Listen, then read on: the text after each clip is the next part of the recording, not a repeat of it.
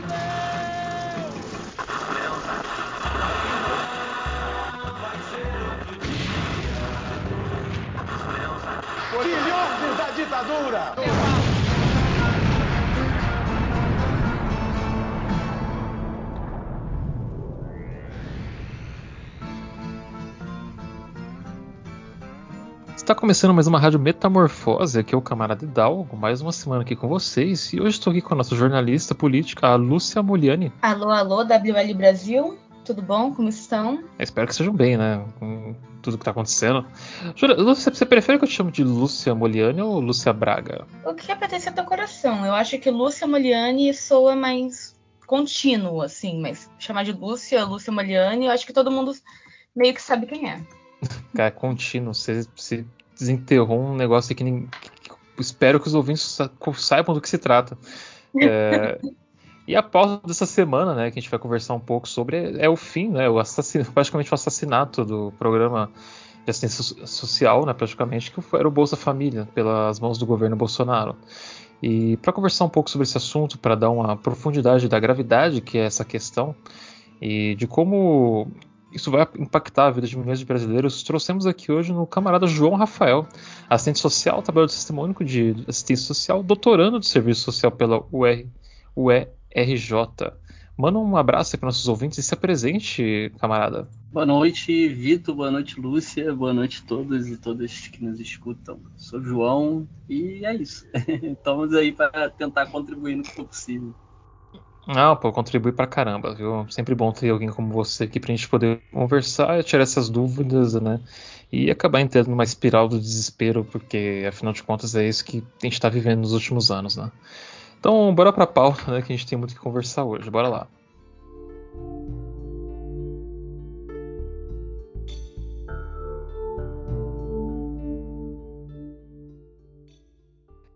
Eu quero começar aqui fazendo uma pergunta para você, né? Como assistente social, o- você deve meio que ter a noção muito mais próxima do que o Bolsa Família é, acaba trazendo para as pessoas, né? Assim, de transformação, mudança, no que que, que, ele realmente acaba fazendo, né? Para quem está distante, ver só números acaba não tendo essa noção. Então, você puder falar um pouco sobre isso e explicar, né? O que que é o programa, ou era, né? Que acabou o, o programa do Bolsa Família, para a gente já, para os ouvintes terem uma noção, mais ou menos. Então, o Bolsa Família, né? Ele faz parte de um grande guarda-chuva, vamos dizer assim, de ações que envolvem a assistência social. né? Então você pega ali no início do governo Lula e organiza algo que já era para ter sido organizado desde 88, com a Constituição Federal, né, que é a assistência social, que estava solta mais ou menos, né, com alguns programas, com alguns benefícios bastante pontuais e que vinham muito numa dinâmica de continuar aquilo que era assistência social antes né, da própria Constituição, que era uma lógica de primeiro damismo, que era uma lógica de amadorismo, que era uma lógica é, de confundir política pública com ajuda e com caridade. A assistência social até 88 ela era assim, até que ela ganhou status né, de política pública, mas de 88 ela só vai ser regulamentada em 93 e só em 2004 que vai se criar o Sistema Único de Assistência Social. Né? E dentro desse Sistema Único de Assistência Social vai ser criado o chamado Cadastro Único. Dentro do Cadastro Único vai ter vários é, benefícios, programas, enfim, várias ações né, para contribuir né, na capacidade de proteção daqueles que mais necessitam, né, das frações da classe trabalhadora que estão né, alijadas ali dos processos de trabalho, né? São os desempregados, são os que estão em situação de rua, são os que sofreram alguma forma de violência, né? Enfim, então é um público é, bastante complexo, né? Suas necessidades são muito complexas. E aí, dentro desse cadastro único, a gente vai ter, né? Então, tarifa social, é, que vai contribuir para a redução do valor da energia elétrica, né? E o Bolsa Família, né? O Bolsa Família vai ser o, o, grande é, carro forte, vamos dizer assim, é, desse, dessa proposta que surge ali no início dos anos 2000. é, que é um programa de transferência de renda. O que muitos liberais tentam colocar para a gente é que o programa ele surge como uma mera junção de outros programas. Né? Então, tinha alguns outros programas que foram criados é, ainda ali no governo FHC, mas que na verdade é para além disso, né? Ele tem evidentemente elementos de continuidade, mas ele tem uma ruptura, né? E é nessa ruptura que caminha o, a ideia do Sistema Único de Assistência Social junto com o Bolsa Família e a própria cobertura do Bolsa Família, né? Que também é mais ampla, consegue alcançar mais pessoas, né? E aí é nesse bojo que tem a criação do Bolsa Família, né? É, que vai coincidir também com uma série de outras ações né, que vai não vão o governo, né, daquele período vai ser chamado social liberal, que vai contribuir para o desenvolvimento econômico naquele momento histórico. É, o Bolsa Família ele é um dos programas, para a gente só ter uma ideia assim, da grandiosidade de que ele era, apesar de todos os problemas e limites que a gente pode trocar ideia também depois. Né? Ele é um dos principais programas né, ou melhor, um dos programas mais estudados né, do país é, e também do mundo em relação a algo da assistência social. Assim, tem milhares de estudos. Né?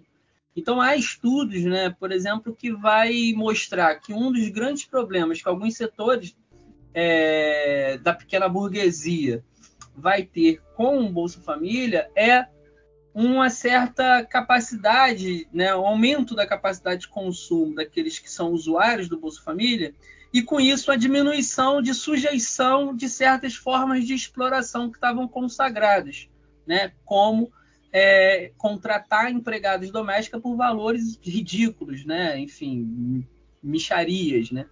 Então, é, e também se desdobrar, vai ter alguns estudos que vão mostrar que algumas mulheres conseguem é, se deslocar, sair de relacionamentos né, de violência, né, abusivos, enfim, os termos que a gente queira dar, né, mas que ocorriam processos de violências de gênero ali. Né? Então, ele em si, sozinho, não, mas ele tem um grande papel para contribuir nesse sentido. E, evidentemente, o seu principal ponto que ele age é na fome. Né? É na fome. Ele age né, como uma transferência de renda para os segmentos mais pobres da classe trabalhadora, né? E consegue permitir um mínimo, né, assim, um mínimo do mínimo do mínimo de acesso para a alimentação, né? E vai ter algumas condicionalidades também, né, envolvendo crianças, principalmente gestantes, né? Então acompanhamento na saúde e acompanhamento na educação. Então ele consegue trabalhar nessa perspectiva, né? É mais ou menos um pouco nesse sentido, Vitor. Não sei se eu respondi. Não, deu um caminho da resposta. acho que a gente, tá, a gente vai discutir sobre muito isso hoje. É, mas acho que é mais ou menos isso mesmo, né? É uma questão de uma assistência social, né? Que estava cobrindo esse, esse buraco, né? Que estava no país e que ajudou a tirar milhares de pessoas da zona de extrema pobreza, né?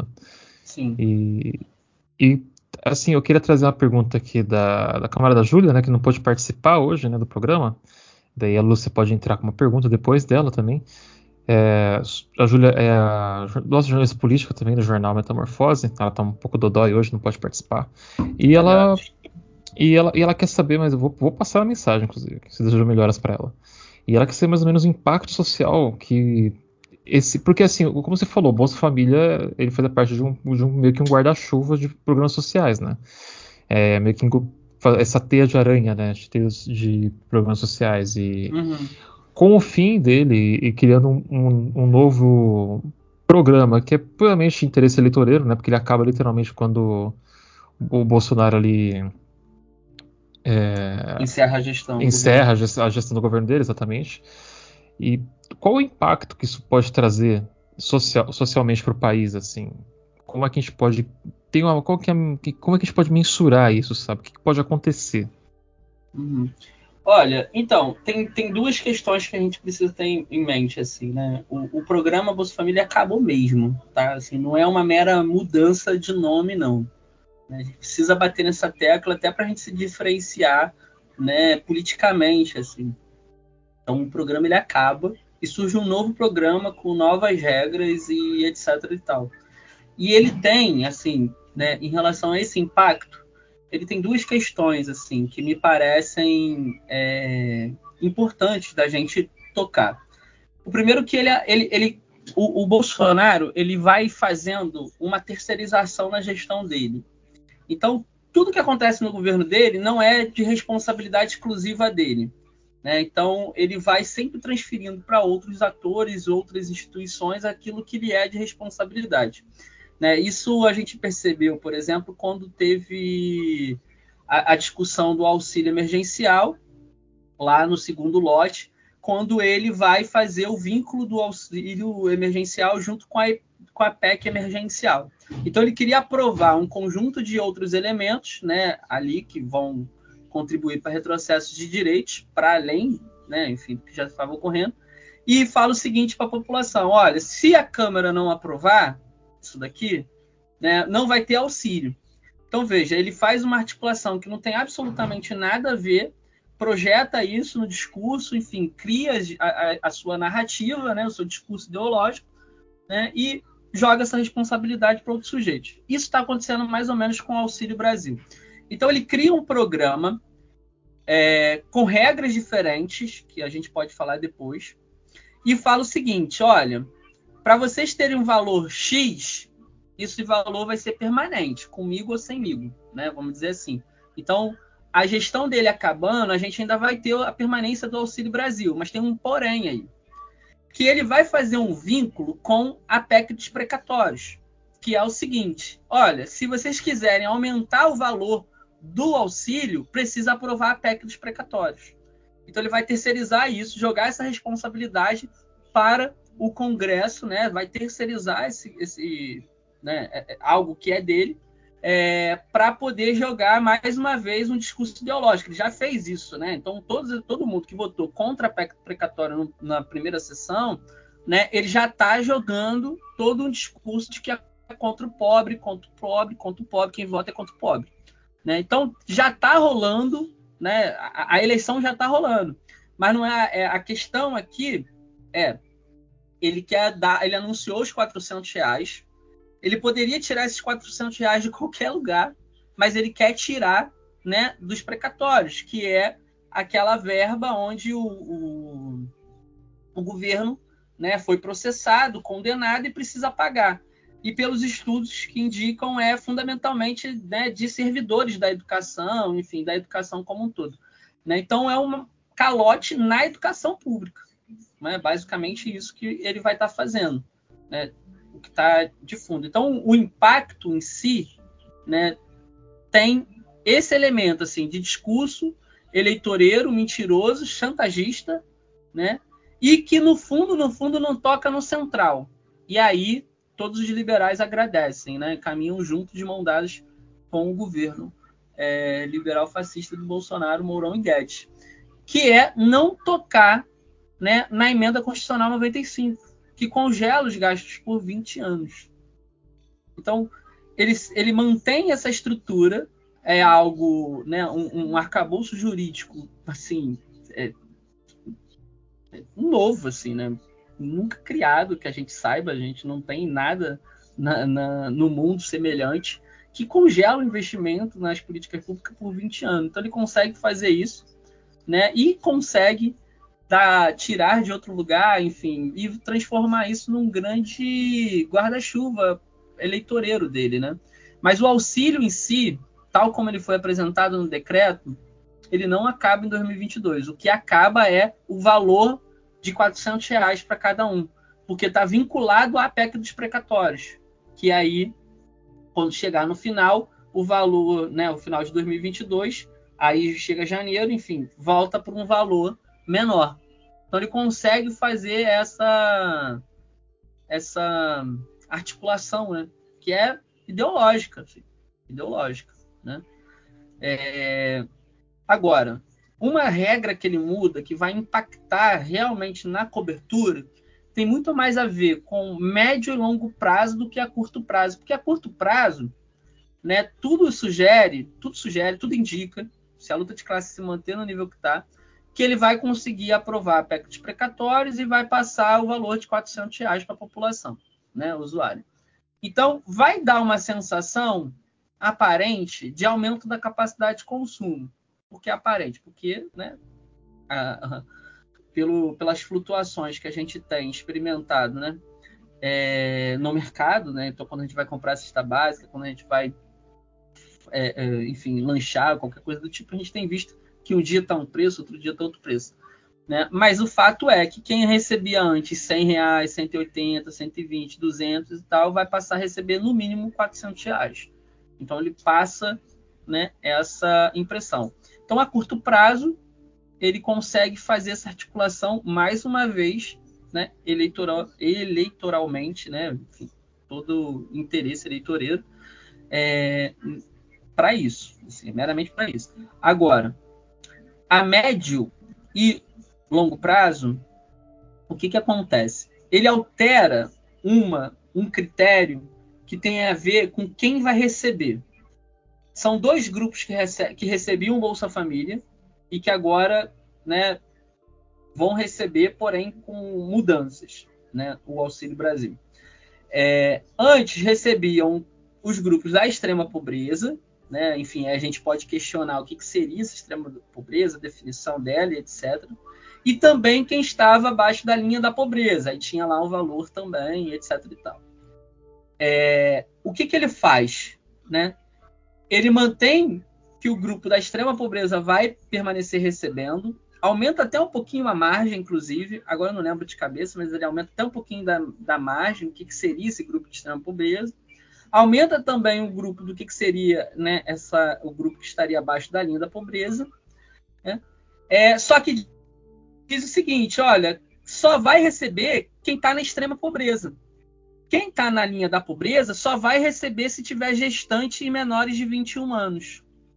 Então, pessoas que estavam abaixo da linha da pobreza, mas que não estavam na extrema pobreza, podiam receber o Bolsa Família. Hoje elas só vão receber se tiver membros na sua família com menos de 21 anos ou gestante.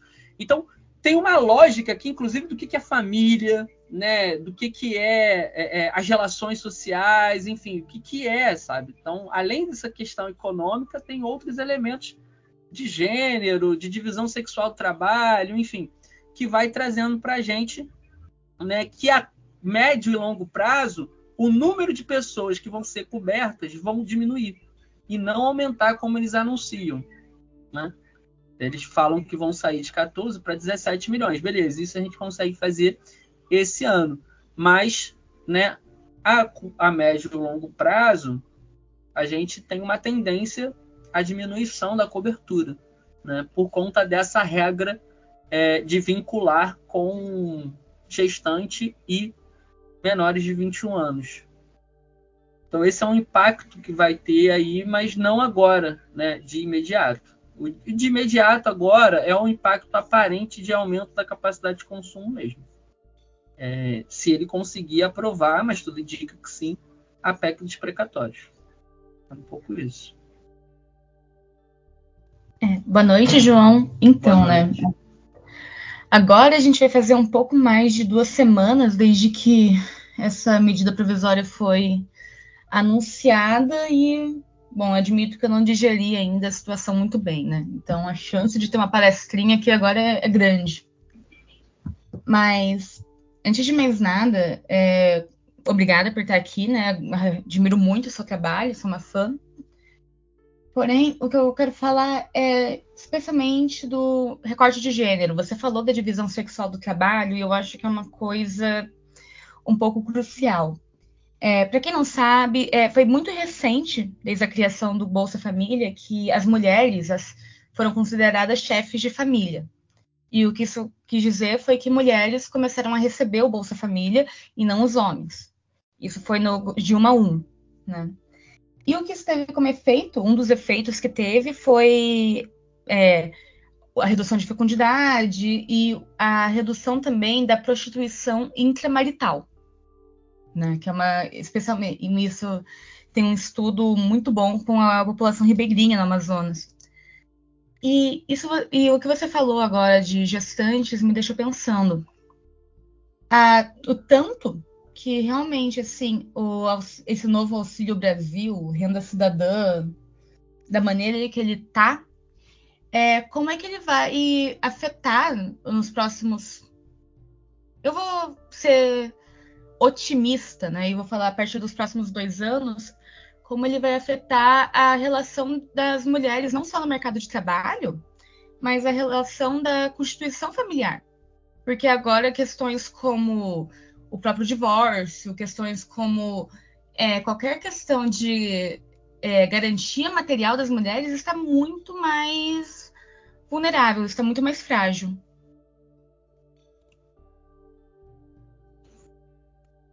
Lúcia, eu vou responder essa pergunta é, fugindo um pouco do auxílio em si. Por quê? Porque eu considero que, apesar dessa, dessas mudanças que o programa Bolsa Família ele conseguiu é, dar né, para algumas dessas mulheres, né, enfim, mulheres negras principalmente, né, que são as principais usuárias do, do programa, é, ele veio junto né, com um processo amplo da sociedade. Então, assim, é, você olha para o Nordeste, né, o que era o Nordeste antes e o que é o Nordeste depois é, do governo do PT, assim.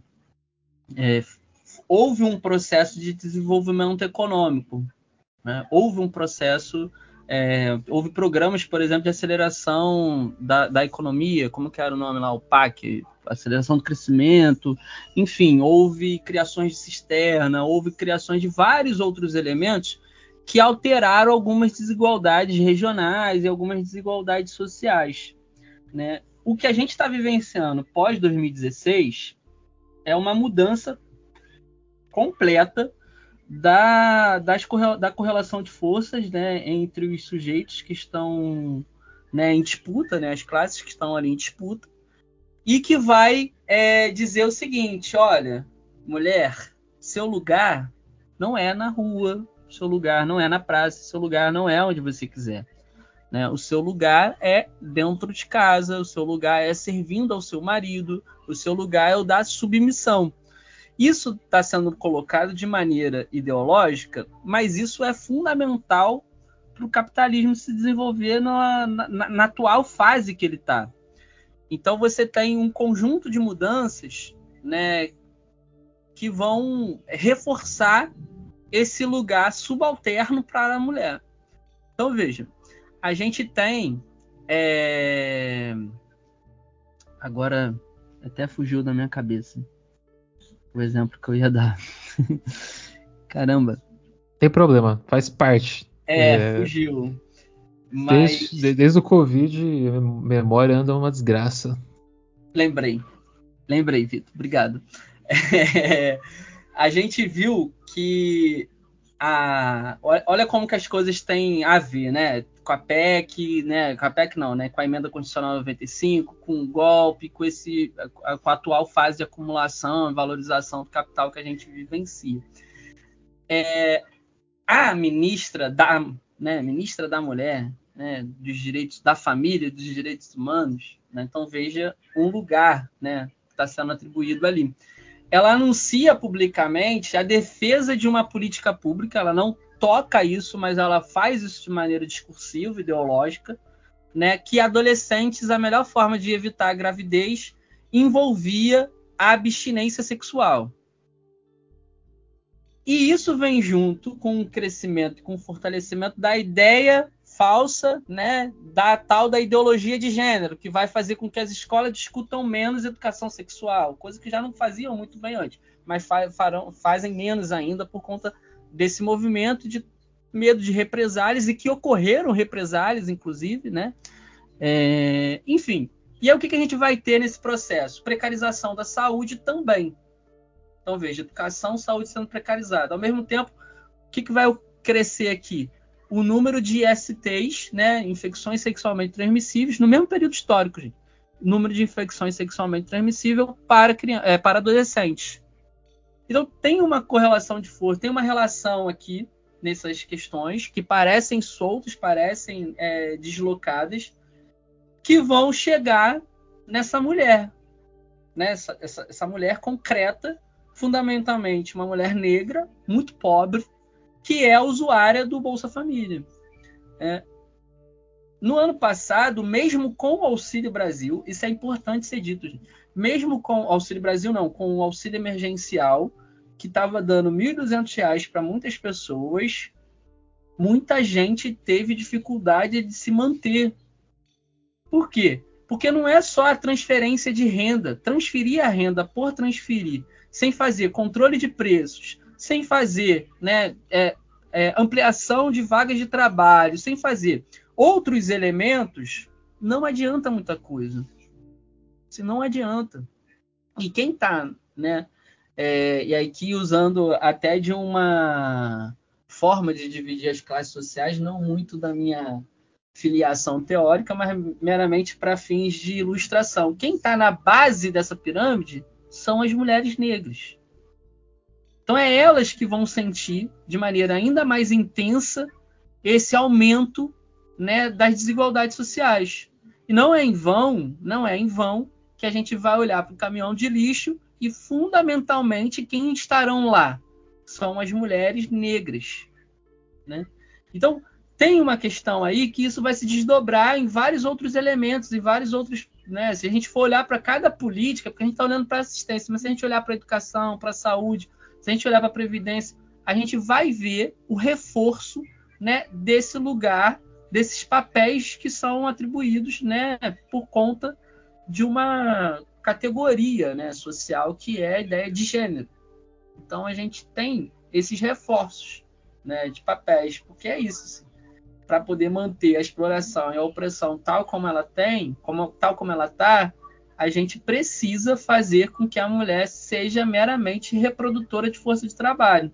E isso se dá fundamentalmente de duas formas. Ela, enquanto né, corpo biológico, produzir aquela força de trabalho, e ela, enquanto força de trabalho, cuidar da futura força de trabalho. Então, é mais ou menos nesse sentido, assim, para poder manter os níveis de exploração e opressão que a gente tem. Não sei se eu respondi, Lucy.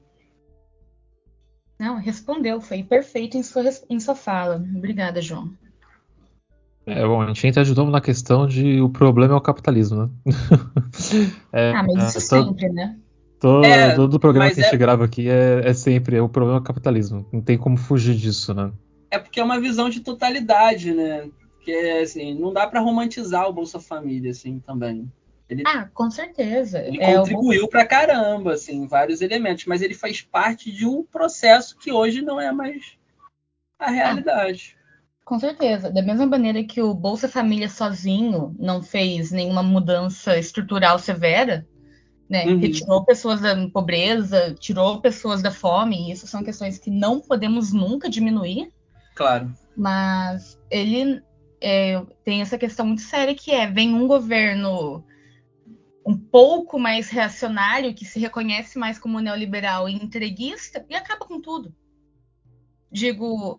E facilmente, é, o que é pior de tudo. Esse debate, né, que para mim é o grande erro, o grande pecado do, desse, do, desse Auxílio Brasil é o tanto que transformou essa questão de transferência de renda em uma questão conjuntural. Porque da maneira que está, a cada quadrimestre pode flutuar o auxílio, da maneira que está proposto para cima e para uhum. baixo, isso é assustador. Né? Vai, do ponto de vista de economista, pode virar tanto em é, tem capacidade da maneira que está proposto em virar uma, um instrumento para articular a inflação, quanto simplesmente eleitoreiro. Mas o Bolsa Família, é, não, é, ele, não, ele tinha essa questão de ser garantido no orçamento da União, o que pelo menos é uma questão que é, acho que tem, quem tem acesso a podcast não consegue nem sequer imaginar, que é você pode contar com esses 190 reais mês que vem. Durante esse ano, você pode contar com 191 reais por mês. E isso perdeu. Isso para mim é um nível de assustador, assim, que não digeri. Não digeri mesmo. É, a gente está entrando todo esse processo, né? E a gente ainda vai ver o que, que isso vai acabar, de, vai acabar trazendo. E voltando um pouco para o que vai substituir temporariamente né, o Bolsa Família, o Auxílio Brasil, é, tu pode falar um pouco sobre como que é esse plano de meio que esse remendo, né, que o governo quer fazer. É, ainda mais acredito que tem vários, vários motivos para essa mudança, como a gente já discutiu aqui, né? E um deles também, pelo acredito que é para se afastar do, do, do, programa que foi implantado nos governos petistas no Brasil, né? É, afinal, o nome, ele, é, ele é, Bolsa Família é carregado de muito, muita história, muitas críticas da direita, né? Inclusive do, dos próprios governos, né? Das pessoas que estão que apoiam o Bolsonaro. Então, acredito que seja uma jogada mais ou menos similar a isso também, né? Tentar fazer essa mudança. É, se você puder falar um pouco sobre isso.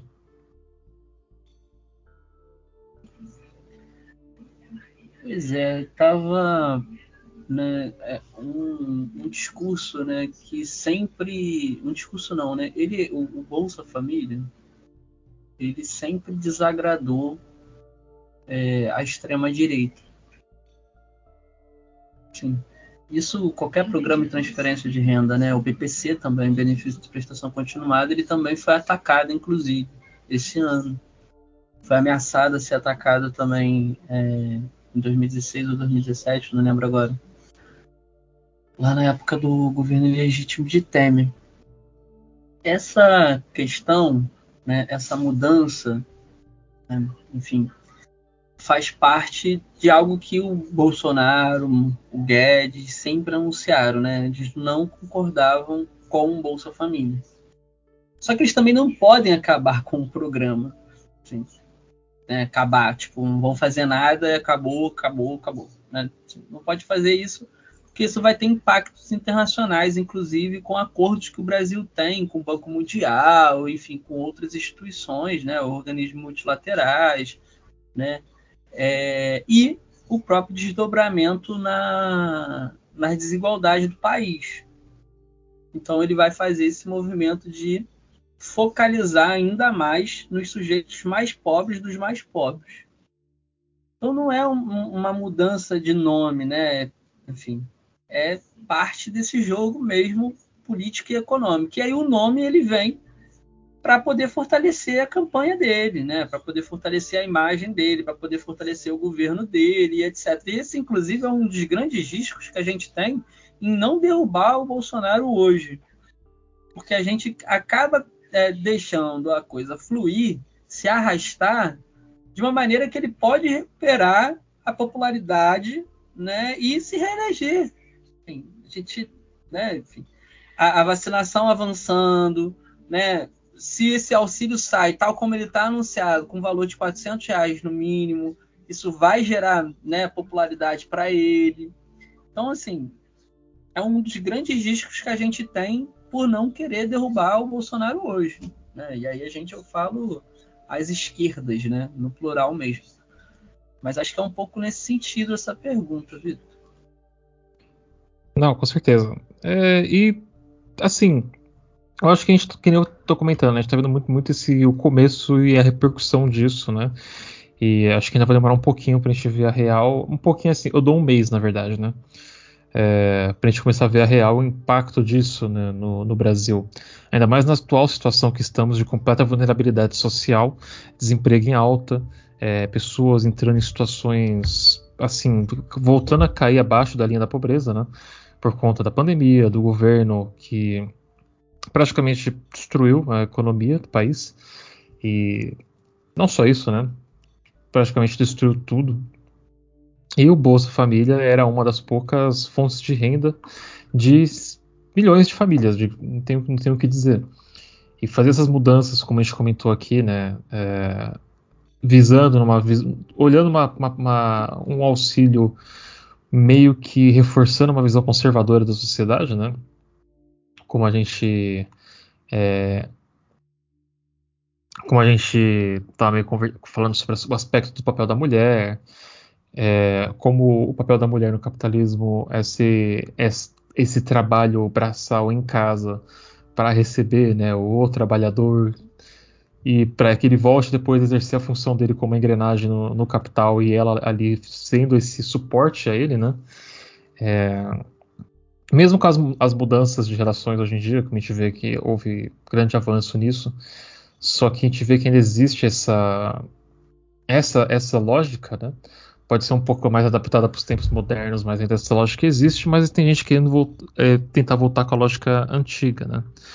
Então, como, como que a gente poderia tentar reverter essa situação? Há alguma forma de a gente conseguir reverter isso ou acabou, já era? Não, tipo, não tem como encaminhar pro, pro Supremo, dar uma olhada? O, o, o que, que a gente pode fazer?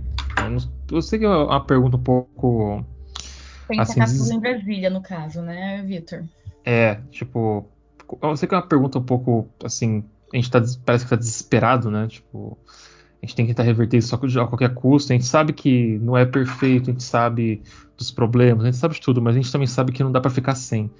E a gente tem que pensar no hoje. A gente não tem como pensar daqui 10 anos como vai ser, né? Que a gente falou, a gente tem fome hoje. A gente não tem, a gente não tem, não tem como pensar daqui seis meses como é que vai estar. Tá. Então, como é que, que a gente pode tentar fazer para reverter essa situação? Vitor, são, me parece que são algumas frentes de atuação, assim. É, a primeira, até pela sua, então, na sua pergunta, você traz um pouco é, sobre uma frente mais institucional, né, uma frente mais é, jurídica, né, enfim. E aí, assim, né, eu, eu sou assistente social. Eu confesso para você que essa parte mais é, do direito, assim, vou falar um pouco como leigo mesmo. Ele anuncia em agosto a partir de uma medida provisória. Né? A medida provisória ela tem validade de 60 dias, prorrogável por mais 60 dias. Ok já foi prorrogado uma vez, não poderia ser prorrogado a segunda vez. Então o Congresso teria que discutir, aprovar, alterar, etc. e tal. E aí agora, uma semana mais ou menos, ele baixa um decreto. Nesse decreto ele põe fim, né, ao, ao Bolsa Família, né? É, institui de fato o auxílio e pega os recursos do Bolsa Família e transfere para o auxílio. E né, cria lá todas as suas regras e tal. Então, assim, me parece que juridicamente, assim, como leigo, como leigo mesmo, não tem muito o que fazer, porque estaria dentro da institucionalidade, né, da democracia burguesa. Assim, juridicamente não me parece ter. Posso estar enganado, teríamos que escutar, né, especialistas ali do, do direito para tentar entender.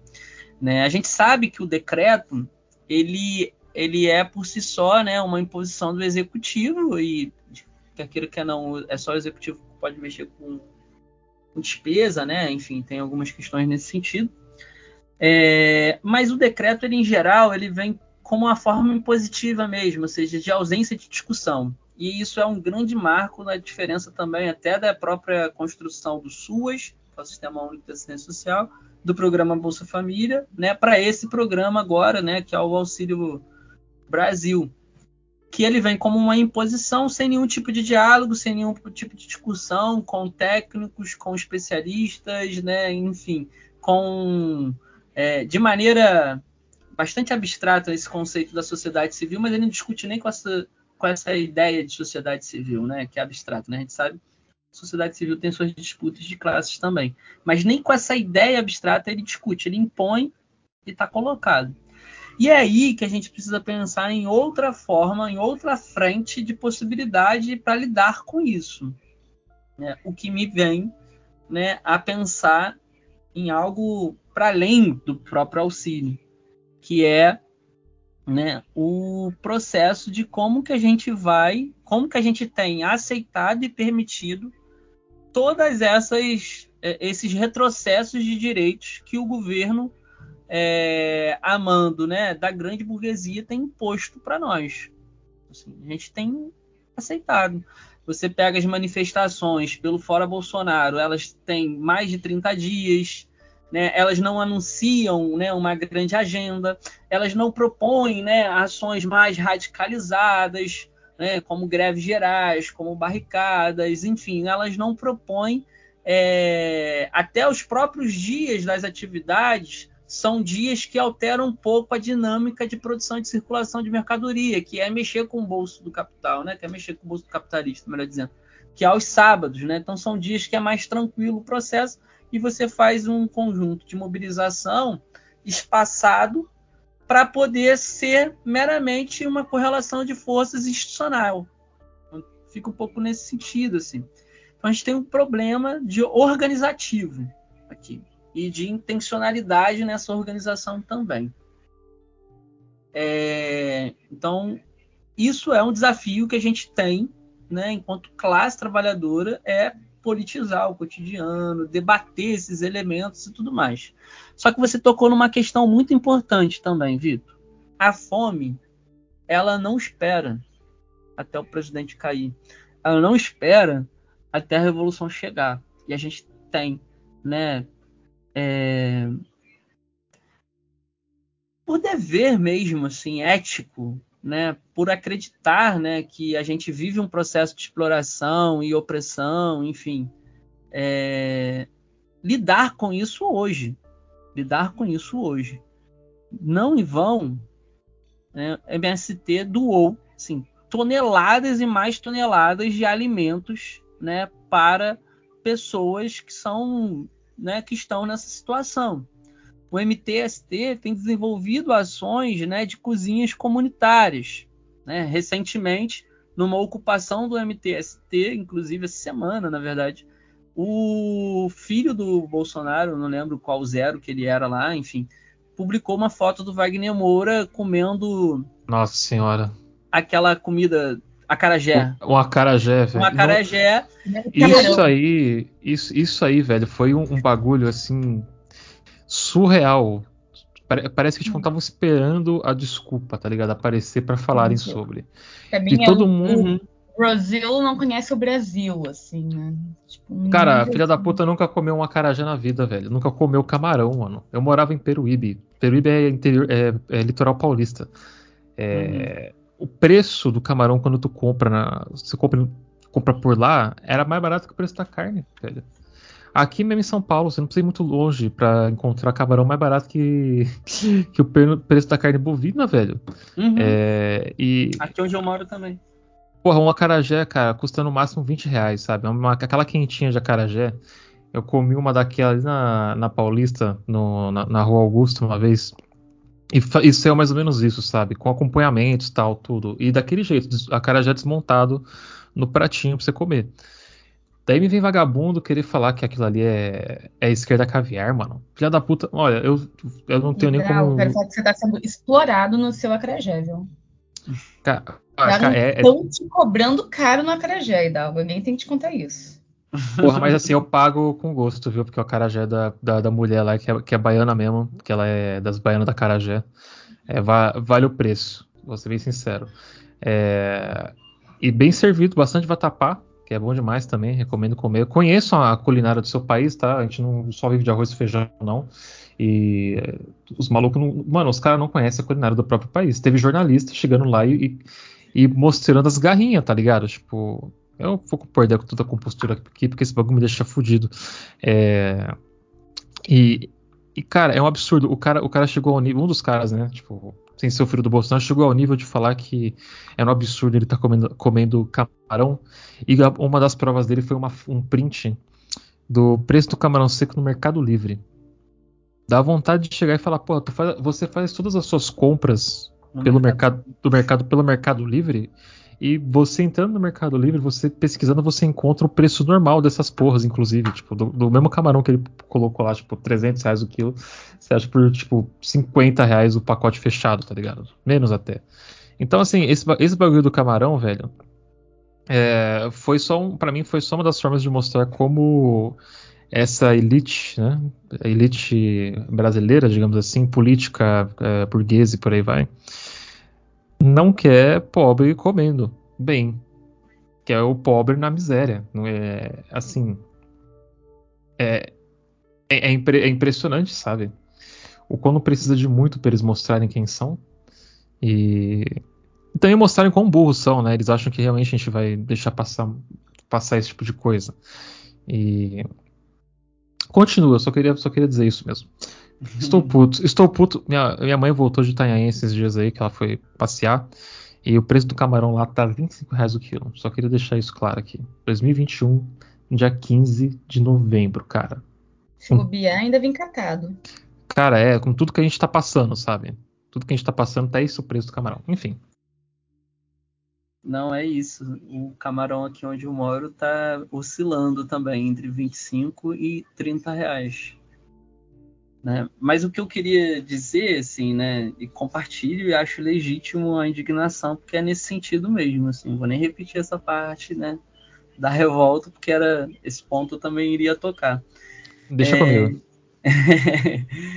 é, de como que, assim, né, enfim, desconhecimento da cultura, desconhecimento né, do preço, assim, vamos dizer que o cara não conhece a cultura, né, enfim, até porque essa, essa, a elite brasileira não quer ser brasileira, né, tem isso também, né, ela quer ser norte-americana, ela já pensou em ser francesa em um momento histórico, já né, achou que era português em outro, enfim.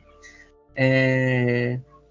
O preço, assim, o preço é, é né? É muito diferente, né? A carne está mais cara, né? na maioria dos lugares.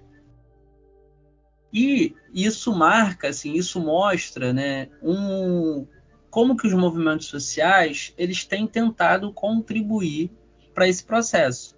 Então são três frentes assim que eu vejo de atuação, né? é, em relação a isso. Uma é a institucional, a formal lá, enfim, parlamento, judiciário. Outra é nas ruas e nas praças, com mobilização, com vistas, né, a revogar o, tudo que aconteceu depois de 2016. Isso é o mínimo das pautas que, gente, que toda a esquerda deveria ter, mas que não está ocorrendo, né? Enfim, era revogar tudo que aconteceu depois de 2016. Não que antes estivesse perfeito, não estava, inclusive não estava. Né? Não em vão, a população foi a juízo em 2013 pedindo mais Estado e o que a gente recebe é menos, né? Enfim. É... E essas ações, mas essas ações articuladas com os movimentos sociais, né? Não são ações é, meramente caritativas, né? Meramente filantrópicas né? em si. São ações de cunho político, são ações né, que envolvem ali respostas imediatas, mas né, as necessidades, como a necessidade da fome, como a necessidade da casa, como a necessidade de outros é, elementos que os movimentos sociais não contam, né, é, com um debate, com discussão política, com aquilo que a gente tem se ausentado de fazer nos últimos anos, né, que é politizar o debate, que é politizar o cotidiano, né, que é pautar as nossas respostas para além do que está posto. Então são algumas possibilidades que eu vejo, Vitor, assim, para responder um pouco essa questão, assim, porque é isso, né? A fome está aí. Né? Como é que a gente lida com ela? Então acho que o MST e o MT, MTST são dois de várias outras possibilidades. Eu poderia falar do MPA, né? Eu poderia falar das atividades, por exemplo, que o meu próprio partido tem organizado na, em algumas favelas, enfim, de vários outros coletivos e organizações políticas. Mas eu vou dar esses dois exemplos do MT ST e do MST como assim referências para a gente poder estar tá tocando nesse assunto. E não vou repetir o que você falou, assim, reitero, é realmente revoltante, né, o que ocorreu essa semana. Acho que você tocou num ponto crucial, João. Você que é da assistência social, eu acho que sabe melhor do que a maioria do peri... não só da, do absurdo, do moralismo que é, mas o tanto que é perigoso esse argumento de, associ de associar qualquer tipo de política pública ou qualquer tipo de ação social com essa ótica verticalizadora que tem um fundo cristão, né? Tem um fundo cristão aí de manter a ótica do capital de, e também de garantir dependência, né? Garantir tanto dependência de uma classe para outra, quanto uma dependência identitária, né? Uma coisa assustadora, muito perversa. E o que eu acho que eu, que eu quero que eu quero tocar também, né, que além de, né, mais uma com a revolta, é o tanto que o, esse plano de que a gente olha para trás, né, quando a gente começou a falar em 2016, 2018, uma parte da esquerda começou a falar, ó, é um projeto de desmantelar o Brasil, tanto que esse plano de morte, ele, se, ele tem a cereja do bolo no Bolsa Família, né? Que é o chegar e não, ainda por cima não vai comer. Né? E eu quero deixar aqui também a minha revolta bem clara, bem específica para um certo partido aí, que eu não vou falar qual é, que tinha toda a capacidade de mobilizar algum tipo de massa contra isso e não faz nada por motivos talvez eleitoreiros. Quero deixar aqui essa ressalva para a gente ficar de olho em quem ainda se beneficia das instituições em certo grau, viu? É, eu, eu acho que é isso então, né, gente? Se tem mais alguma pergunta que você queria te fazer, Lúcia? Acho que está tudo muito bem abordado. As respostas do João foram excelentes, né? Então muito acho que é isso, né? Pela contribuição, João. O desespero de novo, como sempre, né? Então, estamos aí. É, um dia a gente ainda faz um programa feliz. Estamos tomando a torcida aí. Mas, João, muito obrigado por participar do programa de hoje. Obrigado mesmo por esclarecer essas questões, é, tirar seu tempinho para conversar com a gente. É, eu gosto sempre de deixar um tempinho aqui para os nossos convidados deixarem um, um, último recado e falar sobre as suas redes sociais. Bem, eu que agradeço, né, Lúcia, Vito e todo mundo que constrói aqui, né, é, o convite, enfim, estou aí para discutir outros assuntos também, né, enfim. É, eu tô com umas redes sociais, né, profissional de luta, a gente troca uma ideia lá fundamentalmente para assistentes sociais. Mas como vocês viram, né, eu sempre consigo, é, é, consigo não, né, assim, eu sempre tento é, pisar um pouco fora do próprio umbigo ali do serviço social, né, para poder entender essa dinâmica que a gente vive a partir da totalidade. Então, sempre está tendo algumas questões lá também de discussões de conjuntura, de discussões né, de, sobre a forma como essa sociedade está organizada, enfim, caminhos possíveis, né, porque acho que é um pouco daquilo é, que o Gramsci, parafraseando alguém que eu não lembro agora, vai dizer, né, a gente tem um pessimismo da razão, mas o otimismo é o da vontade e a gente pode sim construir a amanhã que a gente quer. É sobre isso. Uhum. Então é isso, né? Muito obrigado a todos que acompanharam o programa até aqui, até o finalzinho dele, né? E vocês podem encontrar o nosso trabalho lá no Jornal Metamorfose, no nosso site, tudo linkado no nosso aí no nosso nossa descrição né, do nosso episódio de hoje, nossas redes sociais e nosso Apoia-se. Além, além de que vocês podem estar mandando sugestões de pautas para o nosso e-mail. E assim, um Pix também sempre ajuda, né? Sempre bom pagar as contas, paga o nosso cachorro quente no final de semana. Então é isso, gente. Muito obrigado e até semana que vem. Tchau, tchau.